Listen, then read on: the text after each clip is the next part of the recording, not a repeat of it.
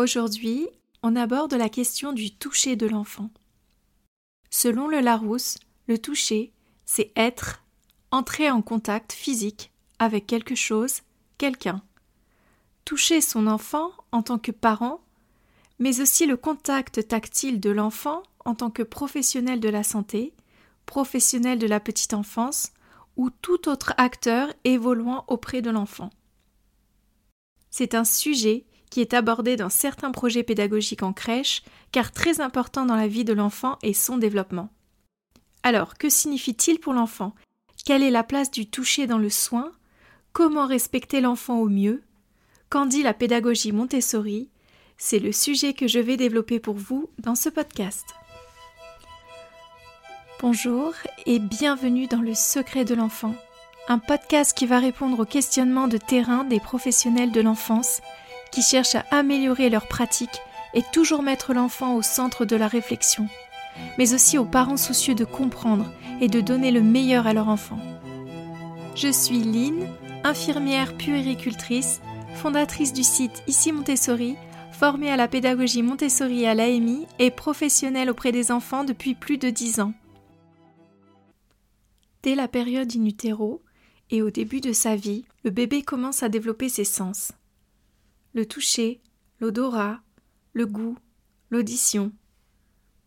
Bébé reçoit des informations sous forme d'ondes créées par la vibration de la voix maternelle qui caresse l'ensemble de ses tissus par les parois de l'utérus. On peut souvent observer à l'échographie le fœtus toucher le cordon ombilical, tel une douce caresse dans un monde aquatique feutré. La perception par les sens constitue la base du développement du cerveau humain, puisque c'est la porte d'entrée des informations qui vont permettre de créer de multiples connexions quotidiennes des différentes cellules neuronales du cerveau. À la naissance, l'expérience sensorielle que le bébé perçoit lors de ses expériences de vie, comme par exemple lors de la tétée, à travers le toucher, l'odorat, le goût, l'audition, est synonyme de plaisir. Le tout petit utilise les informations qu'il perçoit par des sens pour faire des liens de plus en plus élaborés au fur et à mesure qu'il se développe. Cela lui sert à appréhender et à percevoir le monde. Les bébés ont besoin d'être touchés. C'est une forme de communication, cela leur permet de percevoir des messages, D'où l'importance de la douceur de nos gestes en tant que soignants et en tant que parents, quand nous allons au contact de l'enfant. Je revois le pédiatre manipuler sportivement mon enfant pour vérifier ses réflexes archaïques, dénudé sur une table froide. On voyait tout de suite que l'expérience n'était pas positive à sa réaction et à son visage traduisant l'inconfort. Le toucher, c'est une enveloppe pour l'enfant qui se retrouve à nu à sa naissance ayant perdu la contenance de l'utérus et la chaleur du liquide amniotique. Ce toucher, conceptualisé par le psychanalyste anglais Donald Winnicott, est appelé holding et handling. Le concept du holding désigne l'ensemble des soins donnés à l'enfant par la mère et sa capacité à contenir ses angoisses d'un point de vue physique. Le fait de porter son bébé dans les bras, de le bercer, de le serrer contre soi. Et d'un point de vue psychique, la capacité de la mère à penser les émotions de son enfant. Il a peut-être faim, il a peur, il a besoin d'être rassuré, etc. Afin de mieux comprendre ce concept, on peut penser au mot portage. Portage physique et portage psychique. Le concept du handling renvoie lui aux soins quotidiens prodigués à l'enfant le bain, l'habillage, l'échange, qui vont permettre l'étayage de la constitution du moi, donc des moments primordiaux pour l'enfant. Puis l'enfant grandit, et plus on passe d'un système de portage physique proximal, c'est-à-dire avec une proximité corporelle à l'enfant, le tenir dans ses bras, sur ses genoux, etc., à un système plutôt distal, avec une distance, dans lequel l'enfant n'a plus besoin de portage physique, puisqu'il est devenu plus autonome, mais le, mais le portage psychique subsiste lui. On va le regarder évoluer, s'éloigner en se déplaçant, on va l'appeler par son prénom pour lui dire peut-être de ne pas partir trop loin, mais les besoins du holding physique, hormis pour ses besoins d'amour et de sécurité bien sûr, vont diminuer au fil du temps. Alors, en tant que professionnel, comment se positionner par rapport à ce toucher qui est intime, mais dont l'enfant a besoin d'abord de manière impérative, puis de moins en moins au fil qu'il gagne son indépendance?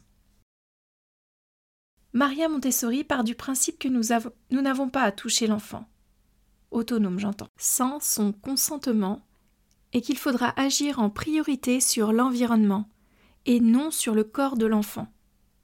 Elle insiste sur le fait qu'en tant qu'adulte, nous voulons trop souvent en faire et nous volons l'apprentissage de l'enfant en faisant à sa place, comme un exemple tout simple, relever son pantalon euh, alors qu'il vient d'aller au pot sur les toilettes, alors qu'il en a parfaitement la capacité physique. Tout ce que l'enfant peut faire, il ne faut absolument pas le faire à sa place. Maria Montessori dit d'ailleurs cette fameuse phrase Toute aide inutile est une entrave au développement. S'il ne peut pas encore effectuer la tâche seul, il faudra le laisser essayer toujours en première intention. Il a besoin de s'entraîner. On doit l'aider certes, mais l'aider à faire par lui-même. L'aider à être lui-même. Ce holding psychique, si important, se fera par l'observation qu'on fera de l'enfant. Ainsi observé, il se sentira comme porté, contenu et en sécurité, libre pour explorer le monde. En tant qu'éducateur, on ne peut pas faire à la place de l'enfant, mais on peut penser, imaginer, réfléchir l'environnement dans lequel il évolue pour que l'enfant s'en saisisse et développe ses capacités. Quand Maria Montessori dit qu'on ne touche jamais un enfant, sauf s'il vous y invite, d'une manière ou d'une autre. Elle soulève la question du respect du corps de l'enfant, du respect de l'individu, aussi petit soit-il, qui a des émotions, un vécu, une sensibilité si particulière, que l'on doit prendre en compte en tant qu'éducateur. L'enfant n'est pas une surface inerte, mais un être humain, donc on doit agir avec lui en ayant toujours cette pensée à l'esprit. L'autre jour, on m'a posé la question peut-on guider le geste de l'enfant dans la pédagogie Montessori pour faire par exemple, euh, comme on fait euh, en maternelle, des cartes de Noël pour les parents ou de l'art plastique, car sinon, sinon ce ne sera pas esthétique? C'est pour moi l'illustration d'un toucher qui n'est pas nécessaire pour l'enfant et qui est fortement intrusif. On demande à l'enfant de mettre de lui dans une création artistique qui va traduire ses émotions, ce qu'il est, et on va mettre notre main d'adulte pour une meilleure réalisation. C'est selon moi un manque de respect qui n'est pas bien sûr conscient et pas volontaire de la part de l'adulte, mais c'est une intrusion dans la mesure où l'on évolue aux côtés de l'enfant en tant qu'adulte. Nous sommes des guides, des éducateurs, et on ne, on ne lui renvoie pas une image positive de lui-même, et du fait qu'il soit une personne capable à part entière. Sauf si bien sûr on le voit dans une difficulté qu'il ne peut dépasser et qu'il demande de l'aide. Là, l'enfant vous y invite, donc vous pouvez intervenir. Vous voyez la différence? Elle se situe au niveau du consentement, de la pulsion de vie dont l'enfant fait preuve, car ce qui compte, ce n'est pas le résultat, de son destin, de son collage, du fait qu'il s'habille mal, qu'il mette ses chaussures à l'envers, mais le processus, car il est en pleine euh, évolution, il est en pleine croissance, il se développe, il apprend. Les étapes qui ont permis d'arriver à cela sont les plus importantes. C'est celles qui, vont lui, lui permettre euh, de grandir, d'évoluer et de devenir un adulte. Pour conclure, la question du toucher est une question centrale quand on évolue auprès d'enfants, et c'est un réel travail d'équilibriste de discerner quand l'intervention de l'adulte est nécessaire pour l'enfant. Merci d'avoir écouté cet épisode jusqu'à la fin. J'espère qu'il vous aura fait réfléchir, qu'il vous aura apporté des réponses à vos interrogations. Si vous avez aimé ce podcast, partagez-le, abonnez-vous, laissez-nous un avis sur Apple Podcast ou Spotify. Je vous dis à très vite sur le secret de l'enfant.